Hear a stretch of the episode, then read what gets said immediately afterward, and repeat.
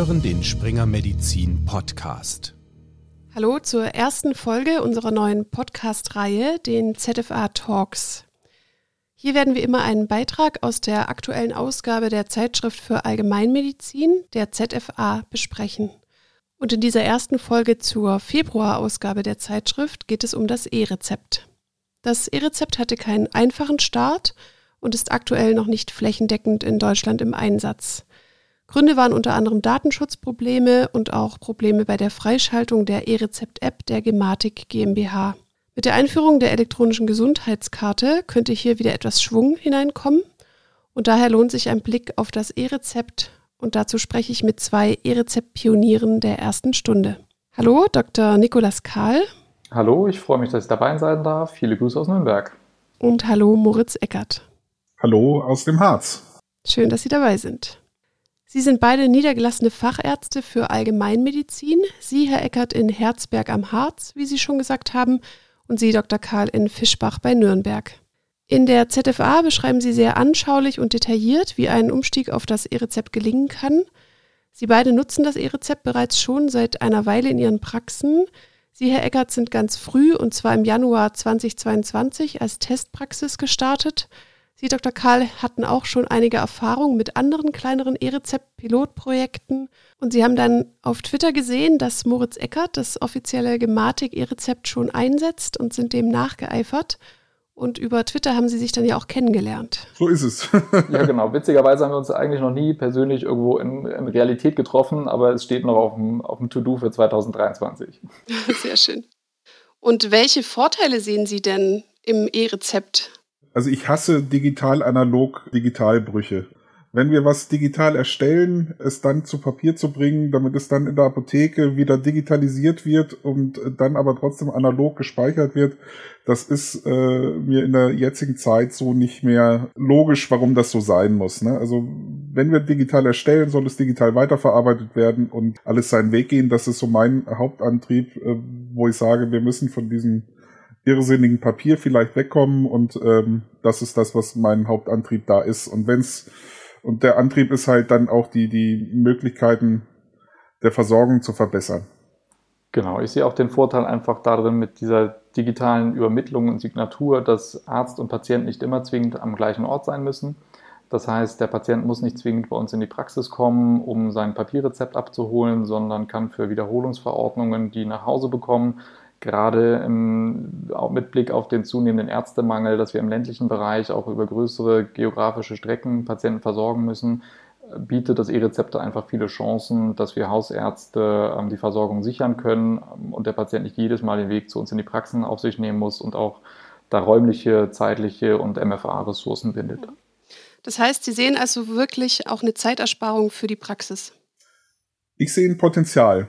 So muss ich es im Moment sagen. Im Moment ist es äh, dadurch, dass wir weiterhin weitgehend ausdrucken, leider, äh, sind glaube ich knapp 99 Prozent, die gedruckt werden, leider noch nicht da. Es ist, wenn wir das Drucken wegfällt von der Erstellung her, äquivalent wie ausdrucken plus in Papier unterschreiben, wenn ich es halt in real dann nicht mehr ausdrucken muss und dann dieses kurze Abholen, Stören und so weiter einsortieren ins Fach, äh, raussortieren, dem richtigen Patienten in die Hand geben. Das wird, das wird eine Entlastung auch auf MFA-Seite deutlich sein. Mhm. Ich sehe das auch so, dass wir da noch ganz viel Potenzial zu heben haben, dass wenn zum Beispiel die EGK-Stecklösung, über die wir später wahrscheinlich reden werden, oder wenn wir die Nutzung der Gematik E-Rezept-App besser in die Fläche bringen, dass wir da ganz viel Potenzial, was da ist, noch heben können ich habe schon das Gefühl, dass wir jetzt schon Zeitersparnisse haben, wenn ich ähm, die Signaturprozesse aus meinem Sprechzimmer anstoßen kann für Patienten, die draußen an der Anmeldung warten auf ihre E-Rezepte, dass die nicht warten müssen, bis ich das Zimmer jedes Mal verlassen habe. Ich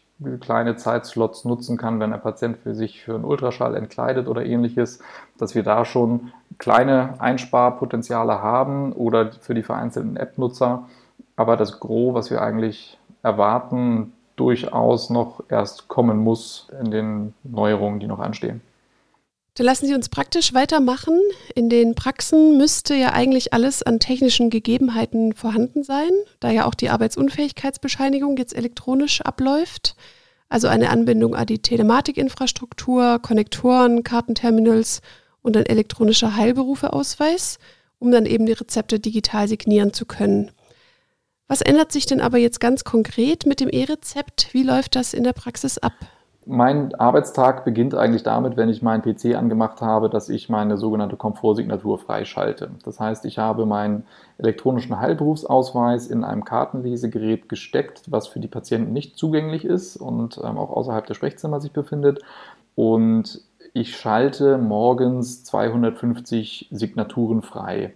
Das bedeutet, ich gebe einmalig in der Früh meine PIN ein am ähm, Kartenterminal und habe an meinen Benutzernamen und an mein Passwort vom PVS die Berechtigung gekoppelt, diese Signaturen verwenden zu dürfen. Das heißt, es können auch nicht meine MFA oder meine Ärztinnen Weiterbildung diese Signaturen verwenden. Ab dem Zeitpunkt läuft eigentlich alles fast wie sonst auch. Das bedeutet, ähm, das Aufrufen der Wirkstoffe, das ist der Rezepte und ähnliches läuft im System total exakt gleich. Und in meinem System gibt es einen kleinen äh, Schalter, sage ich mal, wo man anklicken kann, wird das als E-Rezept oder wird es als normales Muster 16 ausgedruckt.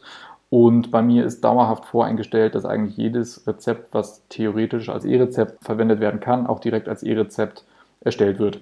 Und dann, wenn ich sonst auf Drucken gedrückt habe, drücke ich jetzt halt auf äh, Versenden, äh, Speichern und Drucken und dann wird das E-Rezept mit einer dieser 250 Signaturen signiert und weil der Druck aktuell noch voreingestellt ist, dass wir das immer drucken, weil die wenigsten Leute leider die App haben, aus Gründen, die wir später vielleicht noch diskutieren, wird dann das Rezept ausgedruckt. In dem Signaturprozess ist eine leichte Verzögerung drin. Das heißt, ein paar Sekunden, es schwankt auch irgendwie manchmal, dauert es einfach, bis die Signatur ähm, erledigt ist und dann wird das Rezept ausgedruckt. Ich gebe es dem Patienten mit. Und für meine MFAs läuft es ähnlich. Die haben einen leicht abgeänderten Prozess zu dem, wie es vorher war, weil die MFAs die Rezepte natürlich nicht ausdrucken, ähm, bevor sie zum Signieren kommen, sondern einfach nur abspeichern in der Kartei. Und durch das Abspeichern in der Kartei landen die Rezepte in einer Signaturliste bei mir und ich sehe, welche Rezepte vorbereitet wurden und kann die als sogenannten Stapel signieren.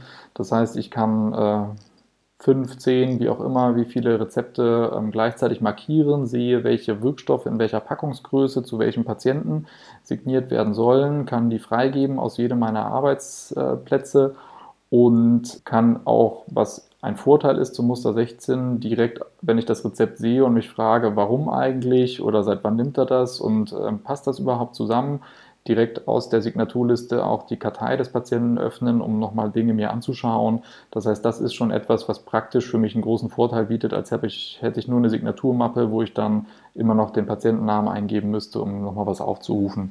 Klingt eigentlich ganz, ganz logisch und einfach und unkompliziert. Erstmal. Wenn man an dem Punkt angekommen ist, eigentlich schon, ja. Und bei Ihnen, Herr Eckert? Bei mir ist das im Prinzip ähnlich. Was man noch ein bisschen vorschalten muss, damit das so funktioniert, ist, dass es einen einzelnen Arztnutzer sozusagen gibt, der dann auch so eingeloggt ist. Äh, in vielen Praxen ist es häufig so, dass ein Standardbenutzer für alle ist, der nicht äh, alle Rechte hat, für die man im Alltag äh, arbeitet. Wenn man viel zwischen Zimmern hin und her springt, wie ich es tue, wir haben eine größere Praxis, wo ich mal in Raum A, dann mal in B und dann in C bin wenn ich da zwischendrin immer wieder mich ein- und ausloggen müsste, dann wäre das ein relativ aufwendiger Prozess. Ich gebe auch einmal am Morgen am Kartenterminal im Prinzip meine äh, Chip, äh, meine PIN ein und dann habe ich die per Passwort in, in meiner Software. Und dann ist das auch äh, schnell gemacht, dass es schneller als ein Kuli rausholen wenn wir vom Hausbesuch zurückkommen, wir kriegen sonst, haben wir dann einen riesen Rezeptstapel an rosa Rezepten gehabt, den wir durchgeguckt haben. Die komischen haben wir auf die Seite gelegt, wo wir nochmal gucken mussten und haben die anderen erstmal ziemlich schnell unterschrieben. Das geht mit dieser Stapelsignatur und klick, klick, klick, klick, klick auch recht schnell. Es ist nicht so, dass ich fehlerhaft äh, mehr äh, Rezepte falsch unterschreibe, weil ich mich verklicke oder so. Die Fehlerquote ist bei uns, glaube ich, geringer geworden als unter Muster 16, wo man dann doch mal sich verguckt hat oder so und dann mit dem Kudi unterschrieben hat, wir kennen es alle, da habe ich nicht, das ist bei uns nicht so. Und äh, ja, ich hoffe, bisher hatte ich noch keinen Regress äh, wegen E-Rezept, dass das so bleibt. okay. Was wäre denn, wenn man sich verklickt? Kann man einfach stornieren? Ja, man kann sogar ähm, Patienten das Rezept in die Hand geben und solange es nicht in der Apotheke eingelöst ist, kann man es stornieren. Aktuell leider müsste er dann einen neuen Zettel abholen. In Zukunft würde es einfach auf seiner App storniert sein äh, E-Rezept-App und er könnte dann das neue Rezept einfach abrufen. Als kleinen Nachtrag nur vielleicht auch noch von mir, also auch wir springen mit zwei Ärzten durch vier Zimmer. Wir haben es aber bei uns generell aus Datenschutzgründen so gelöst, weil der Patient in die Zimmer gesetzt wird, bevor wir reinkommen, dass wir den Zugang zum PC jedes Mal sperren sollen und müssen. Deswegen ist es für mich im Alltag eigentlich gar nicht großer Mehraufwand, das wieder zu entsperren und nehme ich deswegen auch nicht als Nachteil wahr. Ja. Das ist immer, wo, wo sperrt man? Sperrt man Windows? Ich sperre Windows oder sperre ich die Software? Mhm. Bei uns wird demnächst das umgestellt. Dann ist es nur Token auflegen und dann bin ich der, der Token ist, der ist angemeldet und das wird dann ziemlich cool. Oh, okay. Man spürt ihre, ihre Technikfreude auf jeden Fall. Das. Also so als Fazit erstmal, es gibt natürlich technische Hürden, wenn man auf so ein System umstellt. Einige haben sie ja als erste erfahren. Aber an was sollte man noch so denken? Das sind Abläufe, die sich ändern. Ne? Bisher war so, Patient ruft an, wir haben einen Rezeptanrufbeantworter, äh, ich bestelle meine Ramipril. Dann konnte da die MFA noch irgendwie eine Markierung drauf machen oder ein Klemmchen dran oder ein Post-it drauf. Karte fehlt noch und äh, übrigens Labor- oder DNP-Termin bitte noch vereinbaren. Das ist jetzt zeitlich getrennt. Wir haben das so gelöst, dass wir so eine, ja, wie eine Warteliste in der Software haben, wenn nochmal irgendwie was gemacht werden muss von den MFAs, also wenn zusätzliche Informationen übertragen werden muss, die nicht nur das Rezept, sondern irgendwie ablaufmäßig was ist, dann steht das da drin, dann kann man es bei der Übergabe, also dann kommt es halt nach dem Drucken erst drauf. Es sind lösbare Dinge, wir beschreiben das in unserem Artikel, wie man Praxisabläufe ändert. Technisch sind die Sachen, die müssen natürlich laufen. Ne? Und, und, und der Weg ist erstmal steinig, aber wir haben, glaube ich, beide so ein paar Sachen herausgefunden und ähnlich dann gemacht, wie wir, wie wir weiterkommen. Genau, und ich denke auch der Austausch hat man bei uns, glaube ich, auch gesehen, dass wir uns immer mal abgeglichen haben, wie macht ihr das, wie machen wir das und ist auch nie ein Prozess, der komplett abgeschlossen ist. Gerade heute haben wir bei uns im Team jetzt auch äh, entschieden, nachdem wir lange Zeit immer noch gesagt haben, Rezepte, die vorbestellt wurden zum Abholen, haben die wollten die, also die medizinischen Fachangestellten noch ausgedruckt haben und absortieren wie bisher. Da haben sie jetzt gesagt, das wollen sie nicht mehr und drucken die erst dann, wenn sie es drucken müssen, wenn der Patient vor ihnen steht und es abholt damit das Absortieren und Raussuchen wegfällt. Die Hälfte vom Team wollte es noch so haben bisher und jetzt war das, waren sie aber alle ganz glücklich, dass sie sich da umentschieden haben. Das ist auch ein Prozess, der man immer einfach begleiten muss und da auch wichtig ist, dass man das Team mit im Boot hat und jeder seine Meinung und Verbesserungsvorschläge da geben darf, weil es einfach wirklich, wie Moritz das schon gesagt hat, ein ganz, ganz essentieller Prozess ist, äh, die Rezeptverordnung, der da umgestellt wird. Und ich nehme jetzt aus diesem Austausch gerade schon mit, ey, das ist doch eine gute Idee, ne? schaue ich mal, wie ich das umsetze. Wieder ein Tipp mitgenommen, sehr schön. Eine Frage haben wir jetzt lange genug umschifft und zwar, warum denn noch so viel gedruckt wird. Eigentlich sollte es ja so laufen, das E-Rezept wird einfach in der App gespeichert und nicht mehr gedruckt. Wieso klappt das also noch nicht so richtig mit der App und was wäre denn der Optimalfall? Ich habe den Optimalfall für mich, weil ich habe die App erfolgreich freigeschaltet. Die App funktioniert inzwischen richtig gut. Gebt die bei mir in der Software frei. In dem Moment aktualisiere ich auf meinem Smartphone, wo die App ja freigeschaltet ist. Wenn man das das erste Mal macht, ist das irgendwie ein äh, sehr, also ist ein tolles Gefühl, weil es einfach cool ist. Ich kann in der App auswählen, in welche Apotheke will ich schicken. Ich kann da reinschreiben, äh, bitte liefern, wenn es die Apotheke anbietet. Das ist völlig diskriminierungsfrei. Da ist nicht irgendwie eine Versandapotheke als erstes, sondern ich kann mir da die die am Ort sozusagen auswählen. Also das funktioniert. Was nicht gut funktioniert, das ist die Hürde von allem, sage ich mal, erstmal, ist die äh, PIN zu seiner versicherten Karte zu bekommen. Wie eine Bankkarte hat auch eine Krankenversichertenkarte eine PIN. Die wird aber nicht unaufgefordert von den Krankenkassen vers äh, verschickt. Für die PIN muss man sich erst identifizieren. Das ist äußerst schwierig. Die AOK Niedersachsen weigert sich, Postidentverfahren zu machen. Sie weigert sich mit dem neuen Personalausweis jemanden zu authentifizieren. Videoident wurde verboten. Die AOK Niedersachsen besteht darauf, dass Patienten zu ihnen in die Geschäftsstelle kommen. Das ist bei uns mal ein Weg von fast 25 Kilometer bis zur nächsten Geschäftsstelle.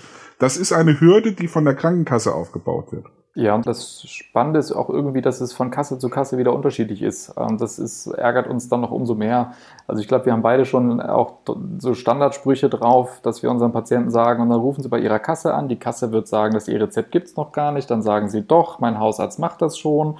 Ähm, dann werden die ihnen sagen, sie kriegen nur die PIN, wenn sie auch die EPA äh, haben wollen. Dann nehmen sie halt die EPA, damit sie ihre PIN kriegen.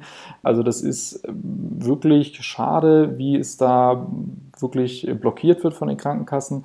Und wir merken durchaus bei der einen oder anderen Krankenkasse, da wissen wir, das geht schneller. Bei der einen oder anderen, wie Moritz das gerade gesagt hat, weiß man, es ist deutlich erschwerter. Und das ist schade. Weil, so wie er auch gesagt hat, chronisch kranke Patienten kommen leichter an ihre Dauerverordnungen und aus meiner Sicht ist das auch etwas, was auf die Compliance ähm, sich positiv auswirkt, dass der Patient eine kleinere Hürde hat, die Wiederverordnung zu haben und auch eine größere Therapietreue vielleicht dann an den äh, Tag legt, ist jetzt natürlich nicht evidence-based, aber das Gefühl zumindest. Ich hatte schon mal äh, überlegt, ob man vielleicht in der Praxis identifiziert. Das scheitert einerseits an der Ärzteschaft, die natürlich auch sagt, wir können nicht die Aufgabe der Kasse übernehmen, aber wir müssen doch irgendwie weiterkommen und das kostengünstig und schnell. Ne? Entweder wir schaffen die EGK ab oder wir müssen die, Identif die EGK so machen, dass der Patient auch die PIN und die, die Funktionen voll nutzen kann. Das ist ja auch ein Grund, neben technischen Hürden, warum die elektronische Patientenakte nicht zum Laufen bekommt. Also da muss man sehr viel Aufwand betreiben, damit man das nutzen kann. Ne, weil man eine PIN braucht. Es ist zudem auch ein bisschen intransparent, ob die Kassen nicht auch als Ziel formuliert haben, dass sie die E-Rezept-App generell versuchen zu boykottieren, um ihre eigenen Kassen-Apps weiter nach vorne zu bringen. Hm, das wird jetzt natürlich öffentlich keiner so sagen, aber die Vermutung ist schon auch irgendwo da. Und dann ist natürlich der nächste Schritt, die nächste Frage, ob man da eine größere Verpflichtung für die Kassen auch einfach einführen könnte, dass wenn sie nicht eine Quote von so und so viel Prozent ihrer Versicherten mit einer PIN ausgestattet haben, dass die dann auch mal irgendwelche Folgen zu spüren haben, wie wir Hausärzte es auch haben, wenn wir irgendwelche Verordnungen falsch machen oder ähnliches, ähm, weil das blockiert ja wirklich ein eigentlich funktionierendes System aktuell unnötig. Ja, und ein System, in das ja auch schon viel Geld und Zeit geflossen ist. Wo wir schon bei den technischen Dingen sind, der Datenschutz war ja auch ein großes Thema beim E-Rezept und auch bei der Einführung der elektronischen Gesundheitskarte ist es das noch. Können Sie Ihre persönliche Einschätzung geben? Wie haben Sie diese Diskussion wahrgenommen? Also da finde ich, ist so ein bisschen die Kommunikation auch irgendwie ein bisschen irritierend gewesen in den vergangenen äh, Monaten. Es gab ja zwei verschiedene Themen, die immer wieder aufgeploppt sind. Einmal war es in Schleswig-Holstein, dass der unverschlüsselte Versand der E-Rezept-Token ähm, nicht zulässig war. Das war ja auch ein Weg, der von der Gematik an sich erstmal primär gar nicht vorgesehen war. Das hat ja mit dem E-Rezept an sich eigentlich erstmal nichts zu tun. Und der zweite Punkt war die Diskussion um die EGK-Stecklösung. Da finde ich das an sich erstmal auch total wichtig und gut, dass diese Diskussion geführt wird. Und das war auch etwas, warum ich diese kleine E-Rezept-Lösung, warum ich die eigentlich nicht sinnvoll finde, sondern eine zentrale gemeinschaftliche Lösung für alle, weil dann eben auch die Kontrolle durch ja, nicht öffentliche Organisationen wie jetzt den ähm, Chaos Computer Club halte ich für sehr, sehr wichtig, aber das funktioniert ja eben nur dann, wenn man eine zentrale Lösung hat, die von öffentlichem Interesse ist. Und da hatte ich ähm, auch das äh, Vergnügen, mal auf einer Podiumsdiskussion mit dem Flipke vom äh, CCC teilnehmen zu können. Und das war ja auch durchaus konstruktiv. Und die Kritik, die da geübt wurde, dass bestimmte Gesundheitsdaten einsehbar waren, alleine aufgrund äh, der Krankenversicherungsnummer, die bekannt war und dann gewisse Änderungen an einem Apothekensystem ausgereicht hätten, um Daten einzusehen, war ja ein Kritikpunkt, den man auch offen diskutieren muss. Die Gematik hatte ja die, die Meinung, dass einfach die Bestrafung so stark und unmittelbar erfolgen müsste, dass das so stark abschreckend sein würde, dass man, dass niemand das tun würde. Ähm, aber ich finde auch die Sorge natürlich berechtigt, dass man sagt, naja, aber es wäre einfacher möglich. Und die Diskussion, finde ich, muss geführt werden. Und wenn man dann einer, zu einer konstruktiven Lösung kommt, ähm, dass es sicherer und besser wird, ist das ja in Ordnung der zeitliche Ablauf hätte besser sein können. Das sind Diskussionen, die hätten vorab geführt werden können. Man hätte sich vorher äh, rückversichern können. Und man muss natürlich auch sagen, die, die wir hauptsächlich versorgen wollen mit dem E-Rezept, denen habe ich manchmal das Gefühl, ist diese Datenschutzdiskussion gar nicht so wichtig wie denjenigen, die jetzt nicht chronisch krank sind, die keinen zu pflegenden Angehörigen haben, das heißt, wir müssen schon auch irgendwo den Mittelweg finden. Einerseits muss es sicher sein, aber es muss auch so pragmatisch sein, dass wir die Leute damit versorgen können, die versorgt werden müssen. Und ähm, wir sehen das Problem jetzt bei der E-Rezept-App, dass wir da einfach nicht richtig den, den Zug auf die Schiene kriegen, weil da einfach zu viele Hürden drin sind und es dann einfach nicht mehr pragmatisch gut läuft. Meine Meinung. Ich weiß nicht, wie Moritz das, das so sieht. Ich sehe das sehr ähnlich. Die Sache ist, will ich ein bisschen von uns Ärzten aber auch weggeben. Die technische Lösung, dass der Datenschutz sichergestellt ist, das ist nicht unsere Aufgabe. Das muss sichergestellt sein und ich muss mich als, als Endnutzer, als Arzt darauf verlassen können und auch haftungsfrei davon sein, wenn mein Softwarehaus oder die Apotheke oder irgendwer oder die Gematik Quatsch gebaut hat. Aktuell hafte ich ja leider immer damit äh, theoretisch dafür. Die Industrie oder die anderen müssen haften für etwas, was ich gar nicht verantworten kann. Genau. Ja, das wäre natürlich wünschenswert gewesen, wenn all diese Fragen vorab geklärt worden wären und dann hätten Sie sagen können, wir können jetzt damit starten. Und glauben Sie, dass das Einfluss hat, auch auf Kolleginnen und Kollegen, die jetzt noch nicht damit gestartet sind, dass sie einfach sagen, sie können es nicht einschätzen, was, auf was sie sich da einlassen? Oder wie ist so die Einstellung? Ich glaube, dass da der Datenschutz gerne vorgeschoben wird. Mhm. Also man muss, gewisse Risiken muss ich halt als Hausarzt auch oder als Arzt auch immer mal eingehen. Es bleibt ein Restrisiko, für das ich jetzt aktuell irgendwo hafte, weil, weiß ich nicht, bei der Übermittlung was schief geht. Das Risiko gehe ich aber im Alltag so auch schon ein. Das Hauptkommunikationsmedium ist das Fax bei uns. Man kann Risiken minimieren, dass ein Fax falsch versendet wird. Hundertprozentig ausschließen kann man es nicht. Das ist aber ein Restrisiko, das ich eingehe. Ja, ein solcher Vergleich mit dem Status quo ist sicher wichtig. Gut, mich würde noch interessieren, wie kommt denn das E-Rezept eigentlich bei Ihren Patientinnen und Patienten an? Im Durchschnitt hat es die Patienten eigentlich wenig gekratzt, sag ich mal. Man hat ihnen das kurz erklärt, dass wenn wir einen Ausdruck weiterhin verwenden, dass der Ausdruck ein bisschen anders aussieht, dass das E-Rezept mehr Papier verbraucht als das Muster 16 vorher. Das ist, führt natürlich zu allgemeinem Schmunzeln und Gelächter.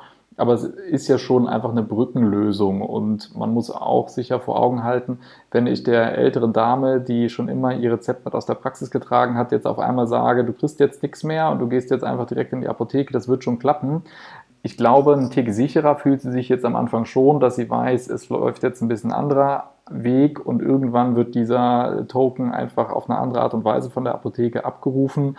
Finde ich das als Brückenlösung eigentlich ganz elegant. Ich denke, wir kennen das alle auch so ein bisschen von unseren Bahntickets, wo wir vorher auch unsere elektronischen Tickets ausgedruckt haben, die vorgezeigt haben. Dann war es irgendwann in der App drin und für uns vielleicht dadurch verständlicher, als wäre der Sprung ganz großer gewesen.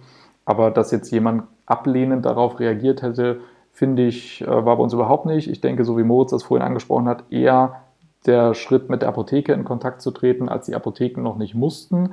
Jetzt müssen sie ja sowieso, ähm, deswegen sollte es inzwischen eigentlich gar kein Problem sein. Ich glaube, wir werden mehr Diskussionen bekommen, wenn dann die EGK-Einlösung dann kommt. Das wird mehr Diskussionen geben, aber die, die Akzeptanz war immens hoch und die, also wenn es in der Apotheke einlösbar war, dann war es super. Mhm. Und jetzt gerade die elektronische Gesundheitskarte, um noch so ein bisschen Ausblick zu haben, schauen Sie da also positiv erwartend drauf auf diese Möglichkeit oder wie ist da Ihre Einstellung? Also das ist die, der, der niederschwelligste Zugang, den wir dann jetzt in Zukunft dann dafür haben, um das E-Rezept zu machen, weil die EGK hat ja eigentlich jeder.